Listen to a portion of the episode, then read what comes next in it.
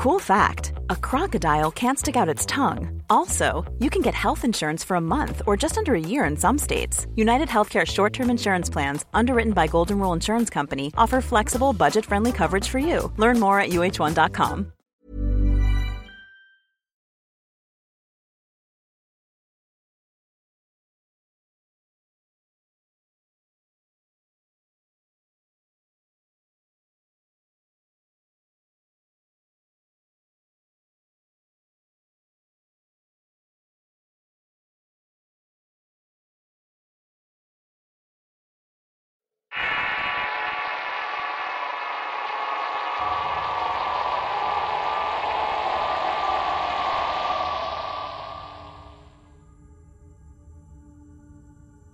La tormenta que azotó la ciudad de Morelia fue torrencial esa noche.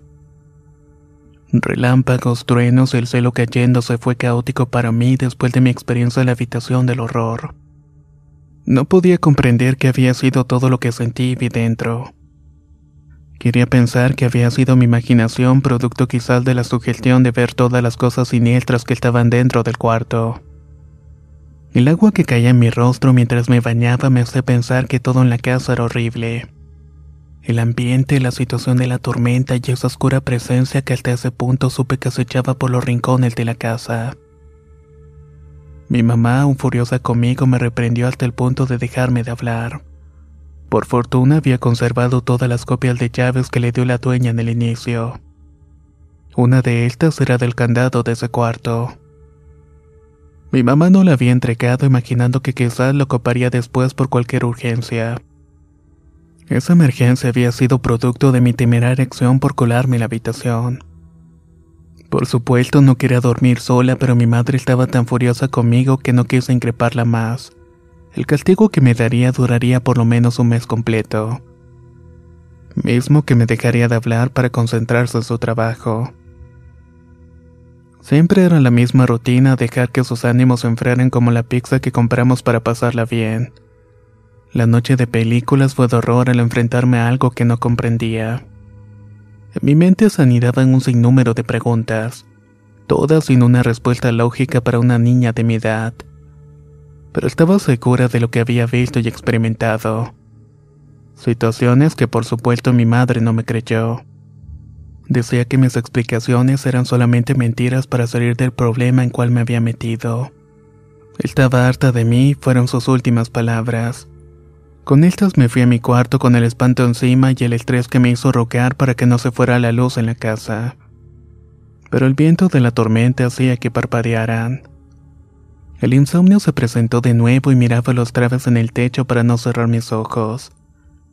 Podía ver las horribles escenas que había experimentado cuando apenas lo cerraba por el evidente cansancio. Mi mente me hacía escuchar crujidos en la pared o pisos borrando cualquier somnolencia para no dormir. El viento soplaba inclemente en el exterior mientras el cielo retumbaba y el reloj marcaba la una de la madrugada. En tanto mis ojos se cerraban al no poder sostener mis intentos por permanecer despierta. La pesadez de estos fueron haciendo lo propio hasta que me quedé profundamente dormida. Fue un estruendo que me despertó del sueño profundo. La habitación estaba en penumbras y estaba segura de haber dejado encendida la luz, pero en este punto ya nada me sorprendía. Me levanté a encenderla, pero al hacerlo un rayo me cayó muy cerca. Eso me hizo sembrar y como lo temía se fue la luz en la casa. Quizás también lo hizo en toda la colonia. Temblando de miedo quise salir corriendo a la habitación de mi madre para quedarme con ella. Pero el solo pensar que me iba a acordar a su lado me hizo desistir por completo. Regresé a mi cama y un destello de luz relampeante iluminó todo el interior. Sentí un escalofrío tremendo al ver mi reflejo en el espejo de piso que tenía. De inmediato me levanté para cubrirlo con una colcha. No quería que mi mente me hiciera jugarretas. Me acosté intentando dormir y cerré los ojos, pero la sensación de frialdad que comenzó a sentir producto de la tormenta me hizo temblar. Esto hizo que me cubriera con una manta el tiempo que abrazaba uno de mis peluches. Quería pensar que todo estaría bien por la mañana pensando en cómo le iba a hacer para que nos fuéramos de la casa. No pasó mucho rato para que el sueño llegara y los destellos continuaban. En la negrura de mis pensamientos pude escuchar además del sonido relajante del agua caer otro bastante extraño. Sentí como la sábana que cubría el espejo se iba deslizando por él hasta que cayó al piso. Pensé que quizás lo había colocado mal y no quise moverme ya que quería quedarme dormida. Mientras la negrura de mi sueño iba haciendo lo suyo, los ruidos de los destellos se fueron atenuando. Me llevaron a un estado profundo del sueño. Por ahí fue cuando sentí algo horrible que me alertó haciéndome regresar a la realidad de manera abrupta. Sentí con espanto que la manta con la que me cubría se iba deslizando lento hasta caer en el suelo. En ese momento abrí mis ojos tanto que me lastimaron. Mi respiración agitada era comparable con los latidos del corazón que parecían retumbar en la habitación. Lo siguiente me sumergió en un horror tan profundo y repugnante que no se lo deseo a nadie. Lentamente empecé a sentir el roce de unos dedos rasposos recorriendo mi pierna. La bata con la que dormía se fue subiendo poco a poco hasta dejarme expuesta. Un estado de absoluto terror me dejó paralizada. Estaba imposibilitada para siquiera moverme un poco, gritar o hacer cualquier cosa para evitar que eso ocurriera. La versión que acompañó a la sensación de impotencia me hizo estremecer. En ese momento escuché una respiración profunda seguida de un jadeo al sentir que esa mano me estaba tocando. Eso me hizo sentir electricidad por todo mi cuerpo y hizo que reaccionara. Me levanté dando un salto y gritando como desquiciada. Le gritaba a mi mamá mientras corría a su habitación y la lluvia había cesado en ese momento. Pero el cielo seguía relampagueante dando destellos. Al abrir la puerta del cuarto de mi mamá vi con espanto que estaba manoteando desesperada tirando todo lo que había en sus puros. Pataleaba remolinándose en la cama y a pesar de lo grotesco que se veía no gritaba o decía nada. Espantada corría a su lado para ver lo que le estaba pasando. Las convulsiones que sufrían eran horribles y su cuerpo estaba helado. Mientras le gritaba para hacerla reaccionar, noté que estaba como dormida. Tenía sus ojos cerrados y hacía intentos por hablar entre balbuceos. Yo no sabía qué hacer y entonces empecé a bofetearla para hacerla reaccionar. Mis manos comenzaron a arder en el momento que desperté asustada llevándose las manos al cuello con los ojos bien abiertos. Estaba jadeando intentando jalar un poco de aire. Al mirarme lo hizo con desconcierto sin decir nada más me abrazó tan fuerte que me dolió. Estaba helada y temblando y no tenía un mejor semblante que el mío. Prácticamente nos deshicimos llorando abrazándonos la una con la otra. En ese instante las luces volvieron para iluminar el pasillo y el portón de la entrada. Mi mamá se levantó de la cama con esfuerzo y tomó su bolsa, las llaves y me agarró de la mano para salir huyendo de la casa. Algo la había asustado como a mí al punto de no querer permanecer en ese sitio, a pesar de ser de madrugada y en plena tormenta que parecía venir nuevamente. Así como estábamos en bata, descalzos y llenos de pánico, subimos a su camioneta. Salimos casi rechinando llantas por la avenida en medio de la torrencial lluvia que impedía ver por dónde íbamos. Las luces iluminaban unos metros y solamente veíamos el aguacero caer y las calles inundadas por donde pasábamos. En ese momento el miedo que tenía se transformó en preocupación. Pude ver a mi madre manejándose en rumbo sin siquiera fijarse para dónde iba. Tan solo tenía el pie sumido en el acelerador y sus manos aferradas al volante. Su rostro completo era de aflicción, de miedo y desasosiego. Yo no sabía qué hacer y lo único que se me ocurrió para intentar calmarla fue tomar una de sus manos al volante con las mías para frotárselas. Quizás ese roce fue la que hizo buscar un lugar para parar. El ruido de la lluvia se mezcló con los llantos y gritos de mi madre mientras colocaba su frente en el volante. Tan solo la veía asustada impotente con sus propias angustias. En cierto momento me abrazó y allí estuvimos desahogando las emociones en medio del aguacero. Desperté por el destello de la mañana que me calmó los ojos. Me levanté del asiento trasero para ver que estábamos en medio del estacionamiento de una plaza comercial. Mi mamá roncaba en el asiento del conductor que había reclinado para dormirse. El cielo permanecía nublado y la gente apenas se veía en las calles inundadas. Al poco rato despertó mi madre y me preguntó si estaba bien. Al afirmarlo dio marcha atrás a la camioneta y su motor estaba mezclada con incomodidad. No quiso regresar a la casa y en cambio nos fuimos a un café para desayunar. Descalzas, en bata y con poca hambre, mi mamá tomaba café negro sumida en sus pensamientos. Yo intentaba comer unos hot cakes y muchas ganas. Al verla detenidamente sentí preocupación al notar que en su cuello tenía unas marcas moradas muy evidentes. Era como si le hubieran tomado con fuerza produciendo esos moretones que en su blanca piel se notaban grotescos. Hasta ese momento no habíamos dicho ni una sola palabra. Apenas iba a decir en lo que me había pasado cuando ella rompió el silencio incómodo que se había instalado entre ambas. Spring is my favorite time to start a new workout routine. With the weather warming up, it feels easier to get into the rhythm of things. Whether you have 20 minutes or an hour for a Pilates class or outdoor guided walk, Peloton has everything you need to help you get going. Get a head start on summer with Peloton at onepeloton.com. Hi, I'm Daniel, founder of Pretty Litter. Cats and cat owners deserve better than any old fashioned litter. That's why I teamed up with scientists and veterinarians to create Pretty Litter. Its innovative crystal formula has superior odor control and weighs up to 80% less than clay litter. Pretty Litter even monitors health by changing colors to help detect early signs of potential illness. It's the world's smartest kitty litter. Go to prettylitter.com and use code ACAST for 20% off your first order and a free cat toy. Terms and conditions apply. See site for details. No vamos a regresar a esa casa. Iremos a un hotel. Más tarde mandaré por nuestras cosas, expresó mientras le daba un sorbo al café. Mamá, le iba a decir algo cuando me pidió que terminara el desayuno. Se dolía el cuello e intentaba ocultar las marcas para que no me diera cuenta, pero en ese momento sentí tristeza de todo lo que nos había pasado. Sobre todo al ver su rostro afligido y sus intentos por no derramar las lágrimas. Jamás había visto a mi madre tan vulnerable y tan afligida. Nos pasamos sábado y domingo recluidas en el hotel y ella durmió casi todo el día. Solo se levantaba al baño para después volver a la cama. Yo pedí de comer para ambas, pero ella no quería probar nada y yo tampoco, pero tenía que comer para entender qué era lo que nos estaba pasando. Nunca había visto a mi madre en ese estado de total depresión y temor a algo desconocido. El domingo por la tarde llegó su asistente al hotel para entregarnos ropa, mis útiles y la laptop de ella. De ahí no hubo más indicaciones. Fue el lunes que ella regresó a la planta a trabajar y usaba una gran mascada para ocultar las lesiones del cuello. Yo me listé para ir al colegio de monjas.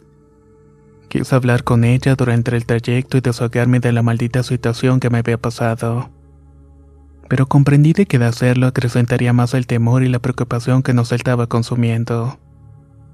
Al dejarme en el colegio me despedí y me indicó que pasaría su asistente por mí para llevarme a donde nos íbamos a quedar.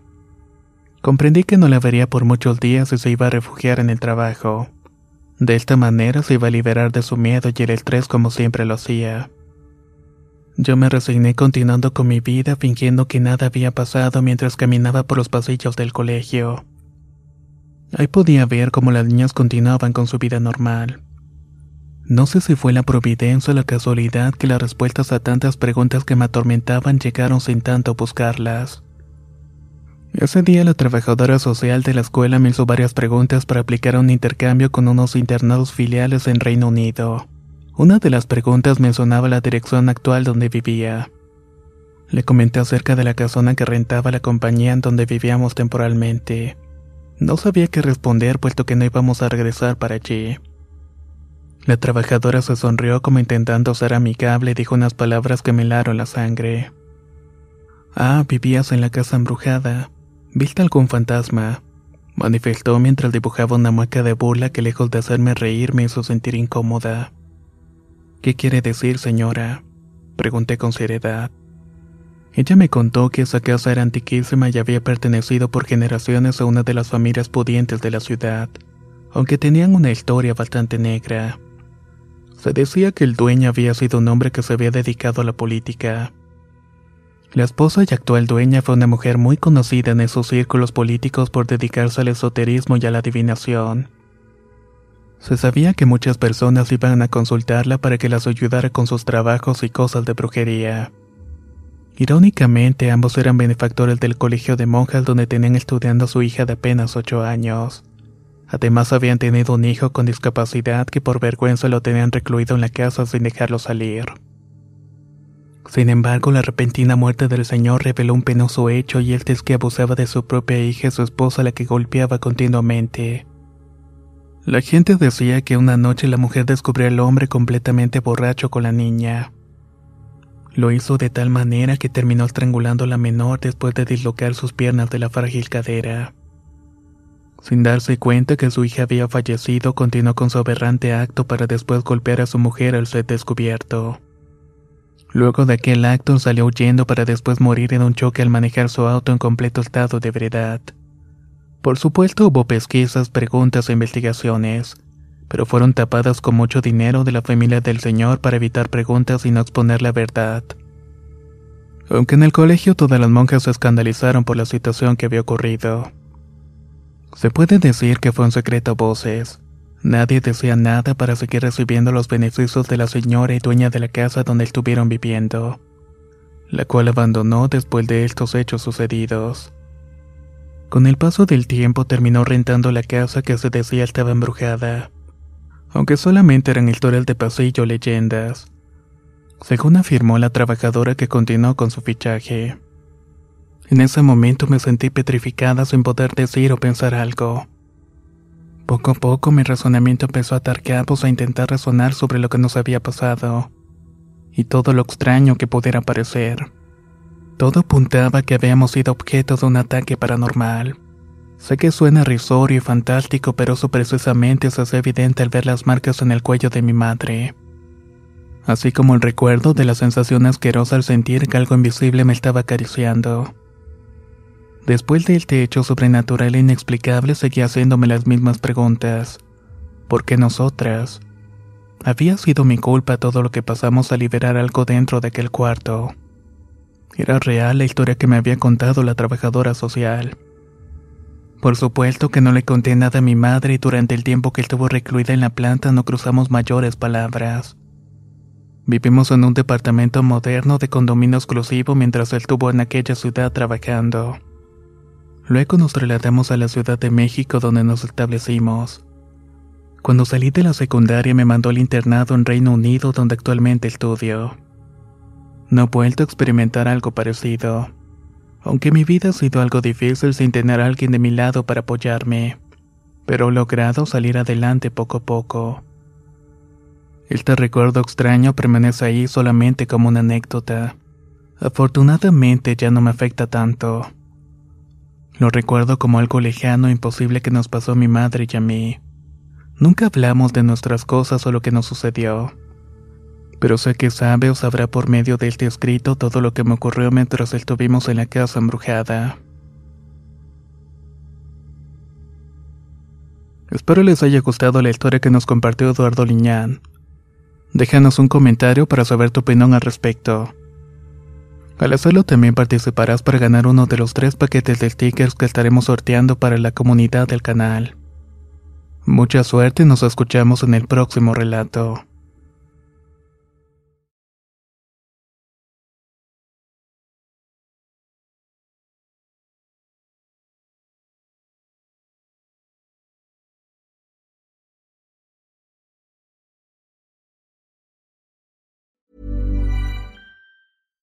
If you're looking for plump lips that last, you need to know about Juvederm lip fillers. With Juvederm Volbella XC and Juvederm Ultra XC, your lip look, whether it's subtle or bold, can last up to one full year with optimal treatment and no additional maintenance. Find a licensed specialist and see if it's right for you at juvederm.com today. That's J U V E D E R M.com. Add fullness to lips in adults over 21 with Juvederm Volbella XC or Juvederm Ultra XC. Do not use if you have severe allergies or a history of severe allergic reactions, or if you're allergic to lidocaine or the proteins used in Juvederm. Tell your doctor if you have a history of scarring or taking medicines that decrease the body's immune response or that can prolong bleeding. Common side effects include injection site redness, swelling, pain, tenderness, firmness, lumps, bumps, bruising, discoloration, or itching. As with all fillers, there's a rare risk of unintentional injection into a blood vessel, which can cause vision abnormalities, blindness, stroke, temporary scabs, or scarring. For full important safety information, visit juvederm.com.